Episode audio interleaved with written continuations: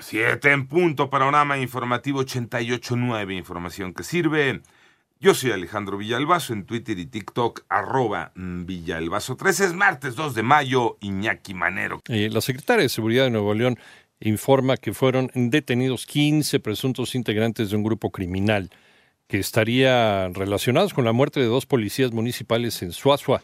En tanto, el ministro de la Suprema Corte de Justicia de la Nación, Alberto Pérez Dayán, propondrá invalidar la primera parte del Plan B de la reforma electoral impulsada por el presidente de México. Y estudiantes del Centro de Investigación y Docencia Económica realizarán hoy un paro de 24 horas como protesta por la reforma de la ley de ciencia aprobada en la Cámara de Diputados y como un llamado para que el Senado no la apruebe. Concluyó con éxito la salida de mexicanos de Sudán tras el conflicto armado que enfrenta ese país, anuncia el canciller Marcelo Ebrard. Cayó el líder de una célula del cártel del Golfo, Manolo Hernández.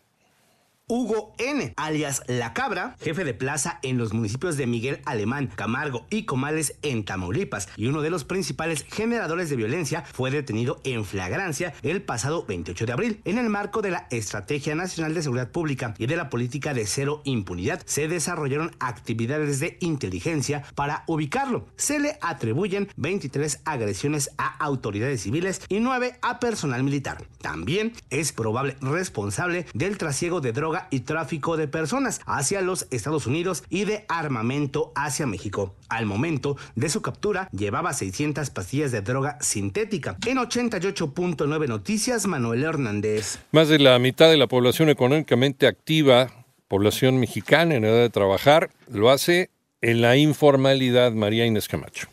A más de cuatro años del inicio del sexenio actual, en el cuarto trimestre del año pasado, el ingreso mensual promedio de un trabajador alcanzó los 7.495 pesos, lo cual implica un aumento real del 5.8% desde finales del 2018, informó el IMCO, quien agregó que pese al avance en el nivel de ingreso, persisten las brechas entre los trabajadores que están en la formalidad y los que no. Agregó que al cierre del año pasado, un trabajador formal percibe 9.041 pesos al mes. En cambio, los informales, 5.938 pesos. Es decir, por cada 100 pesos que percibe un trabajador formal, uno informal recibe 66 pesos. 88.9 Noticias, María Inés Camacho Romero.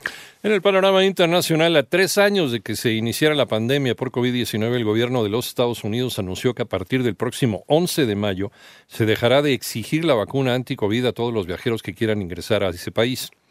De acuerdo con las autoridades ucranianas, Rusia lanzó una nueva ronda de misiles contra su país, dañando edificios y dejando al menos dos muertos y 40 heridos en la ciudad oriental de Pavlohar, aunque no logró golpear la capital Kiev. Francia vivió ayer primero de mayo nuevas protestas masivas contra la reforma de las pensiones en un contexto de inquietud por la inflación que provocó huelgas y manifestaciones en el mundo en los últimos meses.